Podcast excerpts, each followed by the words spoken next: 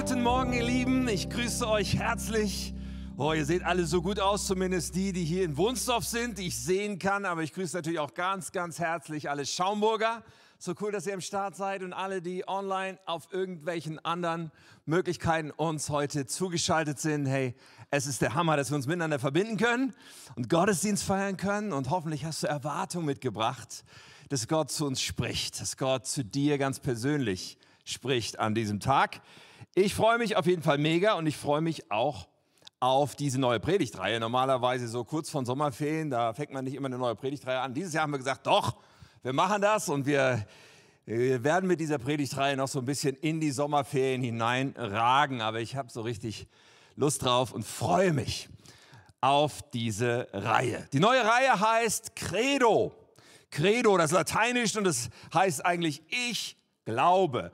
Aber es ist auch ein Begriff für Glaubensbekenntnisse. Ein Credo ist auch ein Wort dafür, zu sagen, okay, es, es gibt ein Glaubensbekenntnis in, sagen wir mal, unserer Sphäre der Erde, ist das apostolische Glaubensbekenntnis, das sogenannte Apostolikum, sehr, sehr bekannt und damit werden wir uns befassen. Aber schon von der ersten Kirche an, schon ganz früh, haben, äh, äh, haben Christen begonnen, Glaubensbekenntnisse zu formulieren, eigentlich sogar noch davor. Ja, wir finden solche Bekenntnisaussagen auch im Neuen Testament, ja, wo Petrus zum Beispiel sagt in Matthäus 16 sagt er, du bist der Christus, der Sohn des lebendigen Gottes. Ja, das ist ein Glaubensbekenntnis. Oder eine Martha, die in Johannes sagt, in Johannes 11, Vers 27, ja Herr, ich glaube, dass du der Christus bist, der Sohn Gottes, der in die Welt kommen soll. So Aussagen, die etwas ausdrücken von einem Bekenntnis von einem Ich glaube, das ist mein Fundament, darauf stehe ich. Und die frühe Kirche hat dann auch schon begonnen, daraus Formulierungen zu schaffen. Ich denke, sie waren nie gedacht als ein, etwas, was man runterleiert in irgendwelchen Liturgien, sondern gedacht als eine Hilfestellung die du und ich, die wir ganz, ganz praktisch brauchen. Hilfestellung darüber zu formulieren, was ist eigentlich die Essenz des Glaubens? Was, ist die, was sind die festen Überzeugungen, die nicht wanken, egal was passiert, egal ob ich herausgefordert bin?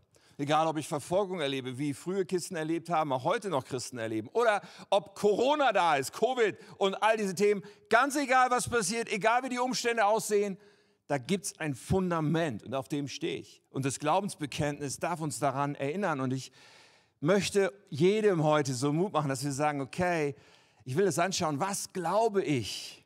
Und was steht fest? Was ist größer als meine Gefühle? Keine Ahnung, welche Gefühle du gerade jetzt hast und heute hast und in diesen Zeiten hast. Aber da gibt es etwas, das steht fest. Da gibt es etwas, das ist größer. Und das darf in meinem Leben klar sein. So eine breite Anerkennung, ich habe das schon kurz erwähnt hat dieses apostolische Glaubensbekenntnis. So, das geht zurück auf ganz frühe Glaubensbekenntnisse, erstes, zweites Jahrhundert.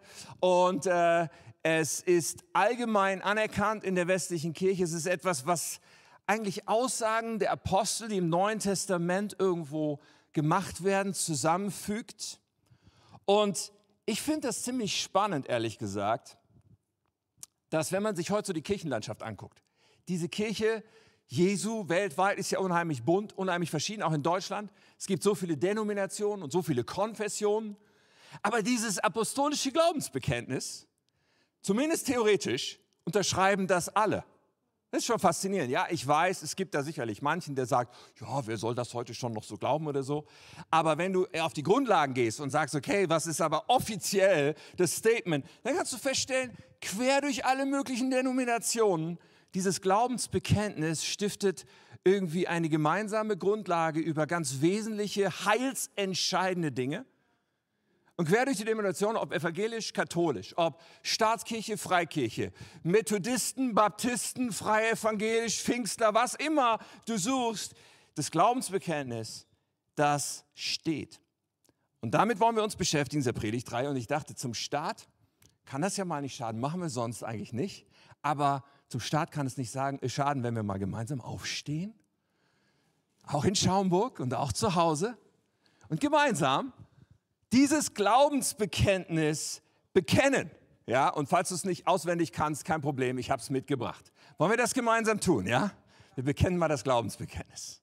Ich glaube an Gott, den Vater, den Allmächtigen, den Schöpfer des Himmels und der Erde und an Jesus Christus, seinen eingeborenen Sohn, unseren Herrn, empfangen durch den Heiligen Geist, geboren von der Jungfrau Maria, gelitten unter Pontius Pilatus, gekreuzigt, gestorben und begraben hinabgestiegen in das Reich des Todes, am dritten Tage auferstanden von den Toten, aufgefahren in den Himmel. Er sitzt zur Rechten Gottes des allmächtigen Vaters. Von dort wird er kommen zu richten, die Lebenden und die Toten. Ich glaube an den Heiligen Geist, die heilige christliche Kirche, Gemeinschaft der Heiligen, Vergebung der Sünden, Auferstehung der Toten und das ewige Leben. Amen.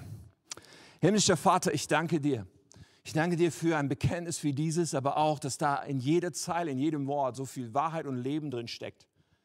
Mein Gebet ist, dass du uns heute begegnest, dass du unser Herz berührst, nicht nur Kopf, nicht nur Wissen, sondern dass etwas in uns geschieht, was uns festmacht in dem, was wir glauben und festmacht vor allen Dingen unsere Beziehung und Nähe zu dir, Vater, die du jedem Einzelnen von uns anbietest. Danke dafür. Amen. Amen. Ihr dürft gerne wieder Platz nehmen. Das hat doch irgendwie Power, oder? Das ist doch nice, dieses Glaubensbekenntnis mal zu bekennen. Und ich möchte mal einsteigen mit einer Frage an dich. Die Frage lautet, glaubst du an Evolution? Also Evolution im Wortsinne heißt eigentlich, also Evolvere heißt herausrollen, so daraus ist entstanden eigentlich ein Weiterentwickeln. So mit Evolution meint man eine Entwicklung. Und ich muss sagen, ich glaube an Evolution. Bei Smartphones, bei Medizin, bei Autos, ja, meistens das Modell, was nach dem davor rauskommt, ist besser als das davor. So irgendwo findet eine Weiterentwicklung statt. Also in dem Sinne glaube ich an Evolution. Ja, ja, ich weiß schon, mit Evolution meint man eigentlich Vorgänge, die sich in der Natur abspielen. Okay, auch da kann man feststellen, dass es eine Entwicklung gibt. Wenn man den Genpool von einer bestimmten Tierart sich anschaut, eine gewisse Tierpopulation, dann stellt man fest über die Jahre und Jahrzehnte, man kann das beobachten, man kann das erforschen, dass da eine Veränderung stattfindet, dass Vögel zum Beispiel vielleicht irgendwann die Form des Schnabels etwas verändern über so und so viele Jahre, weil in diesem Genpool sich immer die Gene durchsetzen, die am besten geeignet sind für die Umstände und dadurch passiert etwas, was man Mikroevolution nennt. Ja, dass die Farbe zum Beispiel von Arten oder irgend so etwas sich über die Zeit etwas verändern kann. Kein Problem damit. Aber mir ist bewusst, dass ich immer noch nicht bei dem angekommen bin, was die meisten Menschen unter Evolution verstehen, nämlich ein, ein Modell, eine Theorie, die sozusagen alles, die Entstehung des Lebens und aller Formen des Lebens erklärt von Anfang an und die ganz, ganz oft dann davon ausgeht, dass alles erklärbar ist ohne einen Gott, ohne einen Schöpfer. Und da muss ich sagen, ich bin raus. An der Stelle bin ich raus. Und wenn man sich damit beschäftigt, dann stellt man auch fest, dass es einige sehr schwerwiegende Fragen gibt, die absolut nicht gelöst sind und auch nicht lösbar sind. Zum Beispiel wie zwischen sehr, sehr verschiedenen Lebensformen sozusagen der Sprung stattgefunden haben soll. Ja, man findet vielleicht Hinweise dafür, dass bei einer Vogelart sich der Schnabel verändert hat über Generationen. Aber dass aus so etwas wie ein, ein, ein, ein Fisch, mit ein eierlegender Fisch im Meer, etwas wie ein Säugetier wird und wie diese Zwischenstufen stattgefunden haben, dafür gibt es keine Belege und keine irgendwie gearteten, tatsächlich belastbaren Hinweise. Und noch schwerwiegender, es gibt keine mögliche Erklärung für wie aus toter Materie Leben entstehen soll von ganz alleine. Interessant ist, was einige Vertreter der Evolution, die also überzeugt sind von der Evolution, so zwischendurch mal gesagt haben. Da gibt es zum Beispiel einen Biochemiker namens Ernest Cahan. Er hat gesagt, es ist absurd und absolut unsinnig zu glauben, dass eine lebendige Zelle also Leben, von selbst entsteht. Aber dennoch glaube ich es, denn ich kann es mir nicht anders vorstellen. Ich kann nur sagen, Respekt, Hut ab bei so viel Glauben. Dieser Mann hat mehr Glauben als ich, weil das zu glauben und zu sagen, ich kann mir nicht vorstellen, dass es einen Schöpfer gibt, es muss irgendwie von alleine passiert sein. Ich würde sagen, für diese Form von Atheismus, die dann in Evolution auch ausgedrückt, dafür braucht man extrem viel Glauben. Nun sagst du vielleicht, Moment mal, wollten wir nicht über das Credo reden, über das Glaubensbekenntnis? Was erzählst du uns die ganze Zeit von Evolution? Nun, in dem ersten Teil, und den werden wir heute anschauen, gibt es drei mächtige Begriffe. Ja? In dem ersten Teil, da heißt es, ich glaube an Gott, den Vater, an Gott, den Allmächtigen und drittens an Gott, den Schöpfer des Himmels und der Erde. Und ich habe mir gedacht, ich fange hinten an und wir sprechen erstmal über diesen Ausdruck, dass Gott der Schöpfer ist. Gott der Schöpfer von Himmel und Erde. Und ganz ehrlich, die Frage ist lohnend sich zu stellen. Glaube ich, dass Gott der Schöpfer ist? Dass es Gott war, der dafür verantwortlich ist, dass die Erde existiert, das Weltall, die Galaxien, aber auch ganz persönlich. Mein Schöpfer ist der Schöpfer der Menschheit und von mir ist Gott in unserer Sicht glauben wir, dass Gott der Schöpfer ist? Diese Frage ist eine enorme Weichenstellung. Weil wenn ich abbiege und sage, nein, ich glaube, alles ist irgendwie von alleine und Urknall und dann aus diesem wurde dann das Leben und alles von... Wenn ich diese Weiche anders stelle, komme ich natürlich ganz woanders hin. Aber wenn ich sage, nein, Gott ist der Schöpfer, dann schließen sich ja andere Fragen an eine Frage, die finde ich automatisch kommen muss, wenn ich glaube, dass Gott mich geschaffen hat, ist die Frage, warum denn eigentlich? Oder besser noch, wozu? Zu welchem Zweck? Was hat er sich dabei gedacht? Wenn Gott ganz bewusst erschafft, wozu denn dann? Nun, das ist vielleicht bequemer, sich die Frage nicht zu stellen, weil sie natürlich uns dann auch nahe kommt. Aber es ist logisch, wenn man davon ausgeht, dass Gott der Schöpfer ist, dass es ein Wozu gibt und sich damit zu befassen. Dann die, die Frage auch, ähm, oder, oder die, die Tatsache, hey, wenn Gott der Schöpfer ist, dann hat er doch per Definition ein Recht. Das Urheberrecht. Er hat das Recht zu definieren, was habe ich denn da geschaffen? Was ist denn der Sinn der Sache, was ist auch der Wert, was ist die Bestimmung, die der und diejenige hat, die ich geschaffen habe. Ich meine, wenn man sich vorstellt, dass du und ich vielleicht so einen Töpferkurs belegen, ja, ich habe seit Jahrzehnten nicht mehr mit Ton getöpfert, aber man kann sich das vorstellen, wir töpfern etwas, wir töpfern ein Gefäß aus Ton. Und wenn ich der Töpfer bin, habe ich das Recht zu sagen, dieses wird eine Obstschale oder zu sagen, dieses wird ein Nachttopf benutzt man ja heute nicht mehr, aber ihr versteht das Bild, oder? Ich als Schöpfer von diesem Tongefäß kann bestimmen, was das ist und was ich mir dabei gedacht habe. Diese Frage schließt sich automatisch an, wenn wir uns klar machen, dass Gott der Schöpfer ist, dann bedeutet das, okay, er bestimmt meine Identität. Er bestimmt meinen Zweck. Er sagt, wer ich bin. Er bestimmt meinen Wert.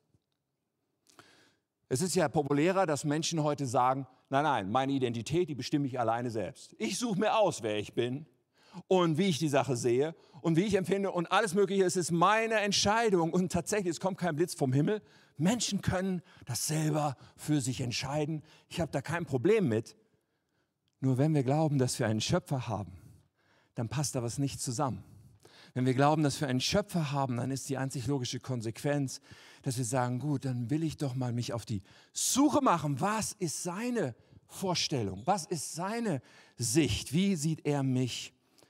Und wer bin ich eigentlich? Ich bin ja als jugendlicher Atheist gewesen, habe ich es ein oder andere Mal schon erzählt. Als Jugendlicher habe ich keine Diskussion gescheut, mit Menschen darüber zu reden, dass das ja alles Blödsinn ist mit Gott und dass es ja keinen Gott geben kann.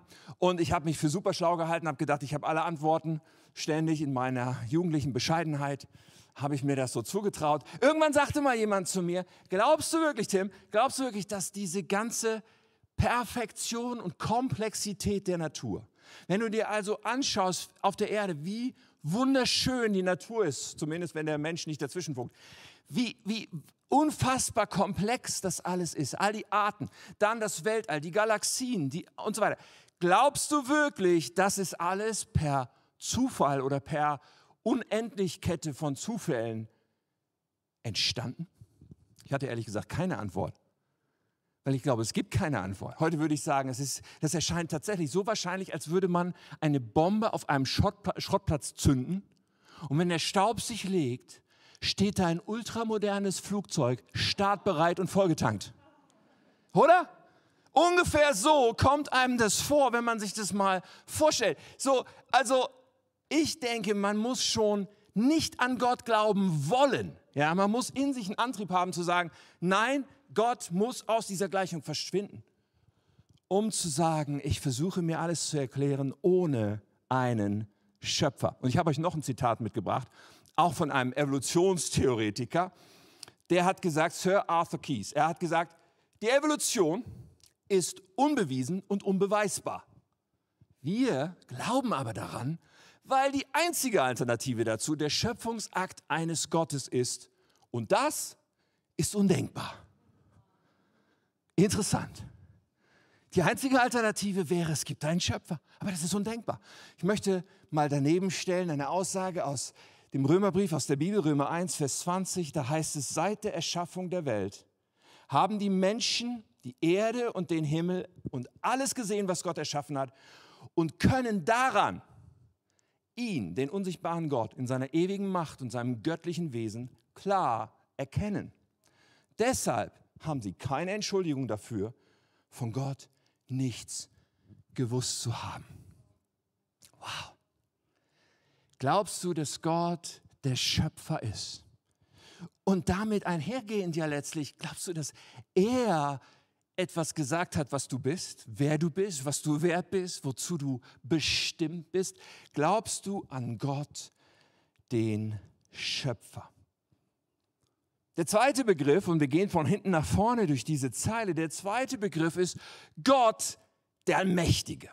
Gott der Allmächtige und man könnte sagen, naja gut, wenn er das ganze Universum geschaffen hat und alle Galaxien und so weiter, also klar, das ist ja irgendwie, das kommt ja im Paket, dass Gott der Allmächtige ist. Aber ich glaube, es lohnt, mal ganz kurz mehr drüber nachzudenken.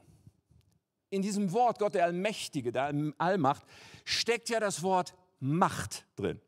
Macht. Was ist Macht? Macht ist die Fähigkeit, Einfluss auszuüben und die Fähigkeit, das durchzusetzen, was man will. Tatsächlich hat jeder Mensch Macht. Ist ganz gut, sich das mal zwischendurch klar zu machen. Ja, jeder Mensch hat Macht, wenn auch in sehr unterschiedlichem Ausmaß. Der eine Mensch hat äh, die Macht, ein Spiegelei zu braten und der andere Mensch hat die Macht, mit einer Rakete zum Mond zu fliegen. So, die Macht ist unterschiedlich. Ja, aber jeder Mensch hat Macht und tatsächlich dürft das es nicht unterschätzen, dass jeder Mensch Macht hat und Einfluss hat in seinem Umfeld. Aber was Gott unterscheidet, ist, dass er allmächtig ist. Heißt, seine Macht ist unbegrenzt. Es gibt keine Grenze für die Macht Gottes. Damit ist per Definition auch klar, das kann es nur einmal geben. Es kann nicht zwei allmächtige Wesen geben. Nur einer hat grenzenlose Macht, der nächste hat auf jeden Fall schon mal weniger. Und diese Macht, diese unbegrenzte Macht bedeutet, dass alles, was Gott will, nicht daran scheitern würde, dass er nicht die Macht hätte, es auch zu tun. Weil er ist allmächtig. Das bedeutet ganz konkret, dass Gott mächtiger ist als jede Not, jede Herausforderung, jede Krankheit und sogar der Tod. Gott ist allmächtig. Das ist, das ist alleine eine Überschrift, über die kann man mal ein bisschen meditieren und sich überlegen. Aber wenn das so ist, wenn Gott allmächtig ist, ja, dann gibt es auch da wieder Fragen, die sich anschließen. Nämlich die Frage, okay, wenn Gott, wenn, wenn, wenn, wenn Gott alles tun kann, was er will, ist dann alles, was passiert, der Wille Gottes im Umkehrschluss? Que sera. Was passiert, passiert. So alles ist irgendwie Gottes Wille. Aber Moment mal, es passiert ja auch so viel Böses und Schlechtes und Schlimmes. Ist das auch alles Gottes Wille? Ist es nicht auch so, dass Gott gut ist? Er kann doch dann gar nicht gut sein. Gut, und wenn man es umdreht und sagt, okay, wenn wir glauben, dass Gott allmächtig ist und dass er gut ist, wie kann es dann sein, dass schlechte Dinge passieren? Wenn man sich damit beschäftigt, meines Erachtens kommt man unweigerlich irgendwann an den Punkt, wo wir Menschen ins Bild kommen. Wir Menschen, von Gott geschaffen, mit einer ganz besonderen Bestimmung, glaube ich sogar, und wir Menschen werden von Gott angeschaut und Gott setzt seiner eigenen Allmacht eine Grenze. Gott begrenzt seine eigene Macht per Entscheidung, nämlich da, wo unser freier Wille ist. Und er sagt, ich gebe dem Menschen einen freien Willen. Sogar inklusive der Möglichkeit, dass der Mensch fürchterlich böse Dinge tun kann. Und wir haben es oft genug bewiesen als Menschheit. Und auch persönlich, wenn wir ehrlich sind. Gott setzt seiner Macht eine Grenze, da wo der freie Willen des Menschen ist. So wir haben einen freien Willen. Wir haben also einen allmächtigen Gott, aber wir haben auch einen freien Willen. Faszinierend. Und dann sind wir nicht mehr weit weg von der dritten Überschrift, die ich heute ganz besonders anschauen möchte. Und das ist die erste Überschrift, wo es heißt, ich glaube an Gott, den Vater. Ich glaube an Gott, den Vater. Ich meine, die ersten, die ersten beiden Begriffe, die ich angeschaut habe, also dass Gott allmächtig ist und dass er Schöpfer ist, diese beiden Worte sind wahrscheinlich Common Sense unter allen monotheistischen Glaubensrichtungen und Religionen. Also überall da, wo man an einen Gott glaubt, glaubt man in der Regel auch, dass es der Schöpfer ist und dass er allmächtig ist. Aber dieser Begriff, Gott ist der Vater, das ist einzigartig im christlichen Glauben. Diese Selbstbezeichnung, dieser Anspruch, dieses Gott ist der Vater, Gott ist mein Vater, wenn ich an ihn glaube, ist absolut einzigartig und faszinierend. Der Vater, es drückt aus, dass da ein, ein Liebesband gedacht ist, dass, dass eine innige Nähe angeboten wird von meinem Vater, dass es diese freie Entscheidung braucht, von der ich gerade schon gesprochen habe, damit das irgendwie auch greifen kann. Gott ist mein Vater. Nun, Vater ich denke, es ist ein unheimlich aufgeladenes Wort, oder? Vater. Jeder einzelne von uns hat bei Vater irgendeine Assoziation, irgendwelche Dinge, die in uns schwingen, wenn wir darüber nachdenken. Aber Väter, das sind wir uns hoffentlich einig, sind extrem wichtig. Väter sind nicht nur biologische Erzeuger von Kindern, sondern Väter spielen eine gewaltige Rolle im Heranwachsen von Kindern dafür, wie die Persönlichkeit sich entwickelt, wie die Emotionalität sich entwickelt, wie die Identität sich entwickelt. Ob ein Vater guter Vater ist oder nicht, hat so enorme Auswirkungen, egal ob es ein Junge ist oder ein Mädchen ist, in beiden Fällen auf das Kind, auf die Entwicklung, auf den Selbstwert, den ein Mensch hat. So vieles kann man zurückverfolgen. Und wenn ein Erwachsener emotional gesund ist und gesund denkt und sich gesund verhält und das Lebensgefühl ein positives ist, gibt es so eine starke Verbindung zu Vaterschaft, genauso wie umgekehrt. Ich selber habe fast 20 Jahre Jugendarbeit gemacht und ich kann nicht zählen, wie oft ich das gesehen habe, diese Zusammenhänge zwischen einem Jugendlichen und seinem Verhalten und seiner Aufstellung im Leben und der Vaterschaft, aber auch allgemein natürlich der Familie dahinter. So das spielt eine riesige Rolle. Seit Jahrzehnten sprechen wir in unserer Gesellschaft von der vaterlosen Gesellschaft. Wir wissen, dass Vaterschaft nicht immer gut erlebt wird. Und ob es vor Jahrzehnten Kriege waren, die sozusagen dazu geführt haben, dass Kinder ohne Väter aufgewachsen sind, oder ob es zerbrechende Beziehungen sind und, und Scheidungen sind. Aber was in der Hinsicht geschieht, hat Riesenauswirkungen auf den Menschen. So, das heißt also, das Thema kann problembeladen sein, vielleicht auch für dich. Für mich war es das, obwohl ich ganz bestimmt keinen besonders schlimmen Vater hatte. Trotzdem gab es eine Zeit in meinem Leben, wo ich Verhaltensweisen nicht nur immer wieder festgestellt habe, die mir nicht gefallen haben an mir selbst, sondern ich der Sache auf den Grund gegangen bin und einen Therapeuten aufgesucht habe, um herauszufinden, warum reagiere ich, wie ich reagiere und Rate mal, wo ich gelandet bin in meiner Kindheit und bei bestimmten Dynamiken zwischen meinem Vater und mir. Und vielleicht ist das Wort für dich auch nicht neutral, Vater, aber Gott entscheidet sich, dass das seine Anrede sein soll. Gott sagt, ich bin Vater. Nicht wie bei Luke Skywalker und so, sondern Tatsächlich, Gott sagt, ich bin der Vater und das ist absolut positiv, absolut gut gemeint. Er ist der perfekte Vater, so gut wie kein menschlicher Vater es sein kann. Und wir sollen wissen, dass wir seine geliebten Kinder sind. Das ist gewaltig, wenn wir das wirklich verstehen und, und erkennen und unser Herz davon geprägt ist. Wir sind geliebte Kinder des Vaters. Da ist so viel Heilung drin, da ist so viel Annahme drin, da ist so viel Gesundheit für unser ganzes Leben drin, wenn wir das verstehen. Gott ist unser liebender Vater. In Galater 4 sagt Paulus, dass, dass, dass Gott Jesus sandte, um uns aus der Gefangenschaft freizukaufen und um uns als Kinder anzunehmen. Das war die Absicht Gottes. Und dann heißt es in Vers 6, weil ihr seine Kinder geworden seid, hat Gott euch den Geist seines Sohnes ins Herz gegeben, sodass ihr zu Gott nun wieder lieber Vater, hier steht im Griechischen Abba, das heißt auch Papa oder Papi sagen könnt. Jetzt seid ihr keine Diener mehr, sondern Kinder Gottes. Und als seinen Kindern gehört euch alles, was ihm gehört. Das ist so gewaltig. Siehst du dich? Siehst du dich als Kind des liebenden himmlischen Papas? Ist das etwas, was unsere Identität prägt, was unsere Selbstsicht prägt, was unser Gottesbild prägt?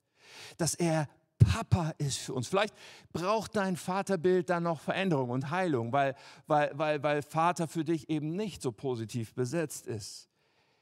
Aber der himmlische Vater, er ist gut, er will nur unser Bestes. Und er sagt, alles, was im Himmel zur Verfügung steht, möchte ich dir schenken. Nichts anderes steht ja hier, als seinen Kindern gehört euch alles, was ihm gehört.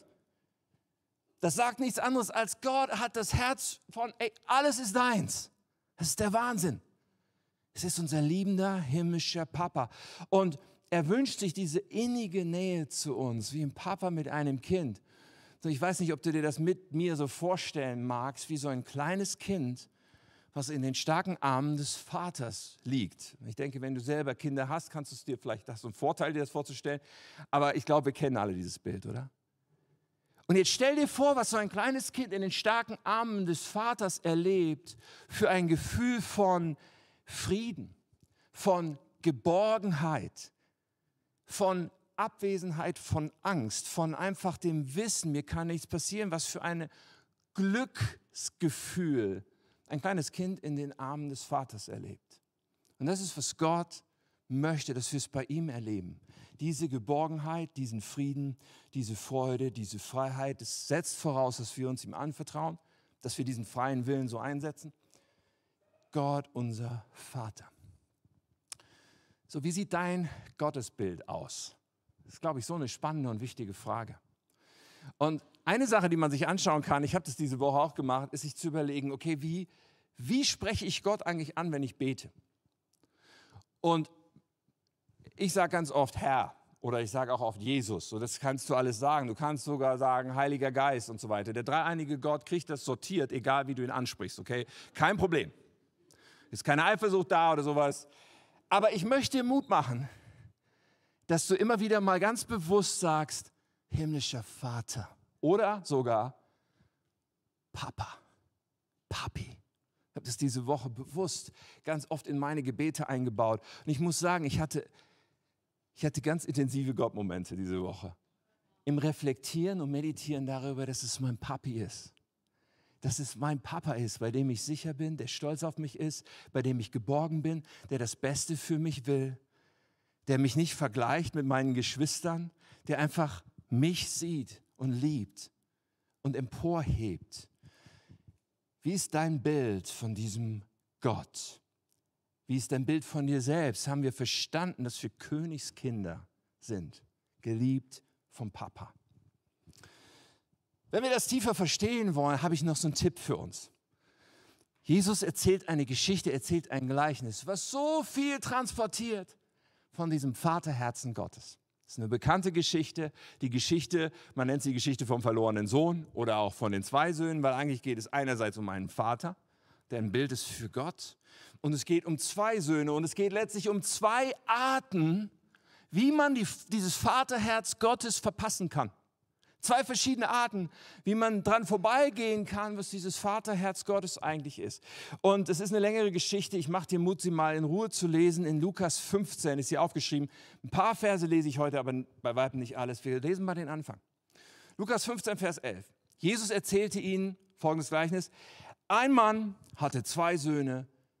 Der jüngere Sohn sagte zu seinem Vater, ich möchte mein Erbteil von deinem Besitz schon jetzt haben. Da erklärte der Vater sich bereit, seinen Besitz zwischen seinen Söhnen aufzuteilen.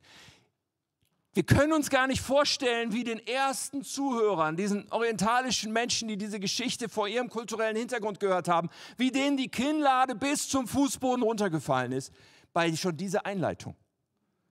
Weil das, was der Sohn im kulturellen Verständnis eigentlich hier gerade zu seinem Vater sagt, ist, Vater, ich wünschte, du wärst schon tot.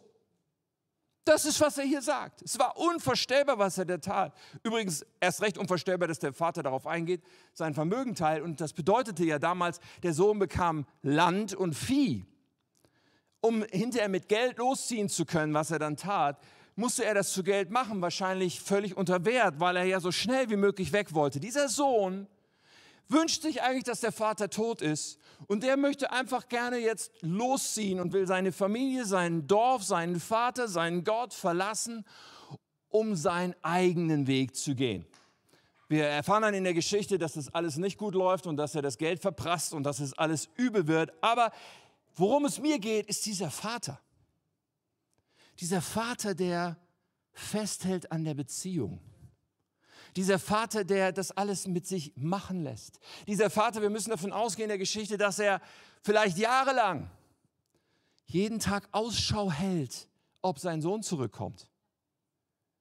Und als das tatsächlich passiert nach Jahren, dass dieser Sohn am Horizont auftaucht, was macht dieser Vater? Er fängt an, zu ihm zu rennen. Nun muss man wieder verstehen, so ein orientalischer Mann, würdevoll, mit einem langen Gewand, würde niemals rennen. Marathonlaufen war damals auch noch keine Volkssportart. Aber dieser Mann in Jesu Geschichte, der rennt zu seinem Sohn und der fällt ihm um den Hals, der lässt ihn gar nicht richtig ausreden. Der, da hat er schon gesagt, hey, wir brauchen ein kostbares Gewand, hier ist der Ring, ich setze dich wieder ein, hier ist das Mastkalb, wir feiern eine große Party. Dieser Vater ist außer sich vor Freude und heißt diesen Sohn willkommen. Weißt du, was das bedeutet, was Jesus uns hier sagen will? Wie sehr dieses Vaterherz schlägt für Menschen, wie sehr Gott uns liebt, sogar dann, wenn wir ihn für tot erklären, für nicht existent. Sogar dann, wenn wir wegrennen von diesem Gott. Sogar dann, wenn wir darauf spucken. Sogar dann, wenn wir missbauen und wieder missbauen und nochmal missbauen. Sogar dann, wenn wir alles tun, um wegzukommen von ihm und ihn ablehnen. Dieser himmlische Vater hält Ausschau. Und dieser himmlische Vater will nichts mehr, als dass wir ihn wieder erleben als unseren liebenden Papa, will nichts mehr, als dass wir wieder zu ihm kommen, nach Hause kommen. Und ich glaube, dass es heute Menschen hören müssen. Bist du einer dieser Menschen, der weit weg ist vom Vater? Weißt du, dass er Ausschau hält nach dir? Weißt du, dass er dich liebt, dass er sich sehnt danach und dass er sagt, komm nach Hause. Und mancher ist so voller Verdammnis und so voller Scham und denkt, ich habe so viel falsch gemacht. Weißt du, was dieser Vater in der Geschichte mit diesem Sohn sagt? Dieser Sohn will auch sein Geständnis ablegen. Er will sagen, oh, ich habe alles falsch gemacht. Und dieser Vater lässt ihn gar nicht richtig zu Wort kommen. Er wirft ihm nichts vor. Er hält ihm nichts vor. Er ist einfach viel zu glücklich, seinen Sohn endlich wieder in die Arme zu nehmen. Wissen wir, wie krass Gott, der Vater, ist in seiner Liebe zu uns und in seiner Liebe zu, zu Menschen. Nun, das Gleichnis ist noch nicht zu Ende dort. Eigentlich wäre das ja schon eine tolle Geschichte, aber als die Party für den Heimkehrer läuft, da kommt der ältere Bruder. Der kriegt mit, was los ist. Der kriegt mit, dass sein Bruder wieder zurück ist und er kriegt einen dicken Hals. Er teilt diese Freude nicht, er ärgert sich fürchterlich, er kommt auch nicht rein zum Fest, er ist irgendwo draußen, was auch eine Respektlosigkeit eigentlich ist gegenüber dem Vater. Aber er kommt nicht dazu und auch ihn sucht der Papa dann. Der Papa geht raus, er sucht nach seinem Sohn. Er schaut, wo er ihn findet. Diesen Sohn, der so zornig ist. Und wir lesen auch da noch mal kurz rein, Vers 28. Sein Vater kam heraus und redete ihm zu. Aber er, dieser Sohn, sagte, All die Jahre habe ich schwer für dich gearbeitet und dir nicht ein einziges Mal widersprochen, wenn du mir etwas aufgetragen hast. Und in dieser ganzen Zeit hast du mir nicht einmal eine junge Ziege gegeben, um mit meinen Freunden ein Fest zu feiern. Doch jetzt, wenn dein Sohn daherkommt, der dein Geld mit Huren durchgebracht hat, feierst du und schlachtest unser bestes Kalb. Wow. Weißt du, dass wir diesem Sohn sehr ähnlich sein können? Wenn wir Gott dienen, wenn wir als Christen all die richtigen Dinge tun, immer treu sind, immer fleißig sind, immer arbeiten für Gott und für die Kirche und so weiter. Vielleicht kann auch in uns dieses Gefühl entstehen von, warum komme ich eigentlich immer zu kurz? Warum komme ich immer zu kurz? Und auch bei uns kann die Freude flöten gehen, kann das Herz verloren gehen, kann, kann die Freude zum Beispiel daran verloren gehen, wenn andere Menschen neu dazukommen und die Liebe Gottes erleben und bei uns tut sich gar nichts mehr hier drin. Wir können diesem Bruder so ähnlich werden. Ich weiß nicht, ob du dich wiedererkennst. Mancher erkennt sich vielleicht wieder. Und ich möchte, dass du jetzt mal aufsaugst, was der Papa zu dir sagt. Weil es ist genau das, was er in der Geschichte, was Jesus dem Papa in der Geschichte sagen lässt. Vers 31, sein Vater sagte zu ihm, sieh mein lieber Sohn, gilt auch für die lieben Töchter. Siehe, du und ich, wir stehen uns sehr nah. Und alles, was ich habe, gehört dir. Verstehst du, du musst nicht warten, dass ich dir was gebe. Es gehört dir schon. Aber wir mussten diesen Freudentag feiern, denn dein Bruder war tot und ist ins Leben zurückgekehrt. Er war verloren, aber jetzt ist er wiedergefunden. Weißt du, gerade wenn wir zu Jesus gehören, gerade wenn wir ihm dienen, gerade wenn wir all die richtigen Dinge vielleicht tun, wir brauchen das so nötig, immer wieder Zeit mit dem Papa zu verbringen und dieses Reden Gottes zu uns zu hören. Und zu hören, du und ich, wir stehen uns sehr nah. Ich hab dich lieb. Dir gehört alles. Denk nicht, dass du zu kurz, weißt du, manchmal, ja, bittest du Gott um das, was du dir wünschst. Aber zu was für einem Gott bitten wir da? Einen, der für uns irgendwie weit weg ist und der hoffentlich irgendwie mal was macht? Oder sind wir nah beim Papa? Kriechen wir immer wieder auf seinen Schoß? und merken schon allein, diese Nähe stillt eigentlich die wichtigsten Bedürfnisse direkt. Und dann können wir unserem Papa das Herz ausschütten. Wir brauchen das so nötig. Du und ich, mein Kind, wir stehen uns so nah. Und seine Nähe ist, was wir wirklich brauchen. Ich glaube an Gott, den Vater, den Allmächtigen, den Schöpfer von Himmel und Erde. Glaubst du das? ist das eine Überzeugung, auf die unser Leben gebaut ist, an den Schöpfer von Himmel und Erde zu glauben, den Schöpfer von dir und mir und ihm das Recht zu geben, unsere Bestimmung, unser Wozu, unseren Wert und all das schon lange festgelegt zu haben. Glauben wir an den Allmächtigen, der größer ist als jede Herausforderung, vor der du jemals stehen wirst, dessen Macht ausreicht, weil sie unbegrenzt ist. Aber der deinen freien Willen respektiert sich nichts mehr wünscht, als dass wir diese Willensentscheidung treffen, zu sagen, du bist mein Papa. Ich vertraue dir mit allem, was ich bin. Dieser liebende Papa, der sich so sehr sehnt nach unserer Nähe, nach unserer Liebe, dass wir ihn suchen. Ich möchte dich so sehr ermutigen, darüber zu meditieren, wirklich, das immer wieder jetzt in den nächsten Tagen mal zu tun und deine Sicht, die du von Gott hast, vielleicht ganz neu in diesem Licht nochmal eintauchen zu lassen. Deine Sicht, die du von dir selbst hast, von dieser Liebe des Vaters nochmal neu berühren zu lassen. Ich lade dich ein, dass wir mal aufstehen. Ich möchte nämlich beten jetzt. Und ich bin überzeugt, dass Gott sprechen möchte.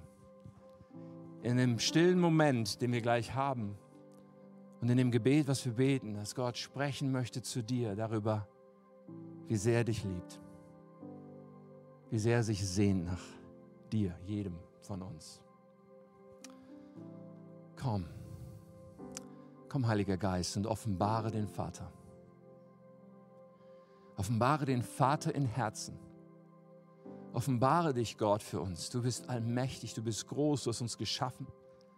Aber deswegen bist du trotzdem nicht fern, nicht kalt, sondern ganz nah und heiß von Liebe zu uns. Offenbare dich. Und ich bete, dass du gerade jetzt Verletzungen berührst, die in Herzen vorhanden sind. Ich bete, dass du gerade jetzt so intensiv von Herzen deutlich machst, dass deine Art, Vater zu sein, so anders ist, als mancher das menschlich erlebt hat. Dass du Herzen heilst, sodass wir uns voll und ganz in deine Arme werfen. Sprich zu uns. Wir glauben.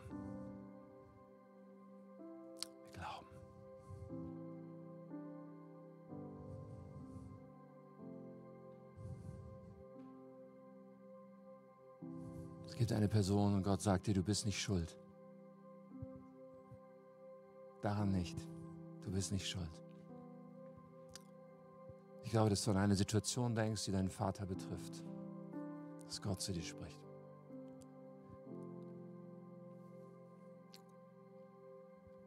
Ich glaube, dass Gott uns immer wieder einlädt, komm nach Hause, mein Kind.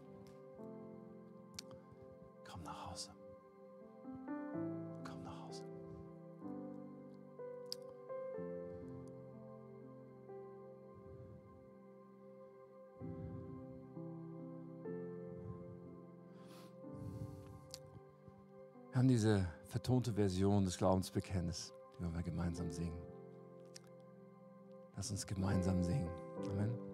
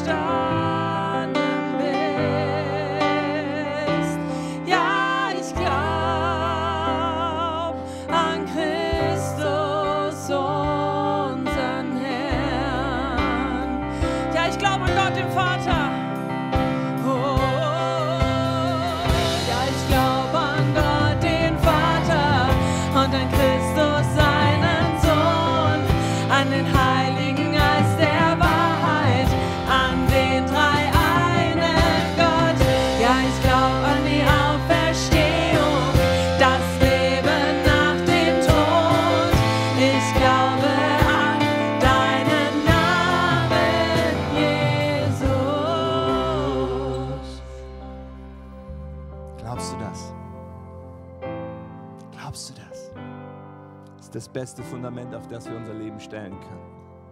Und es ist eine Entscheidung. Mancher Mensch sagt, ich kann nicht glauben oder sowas.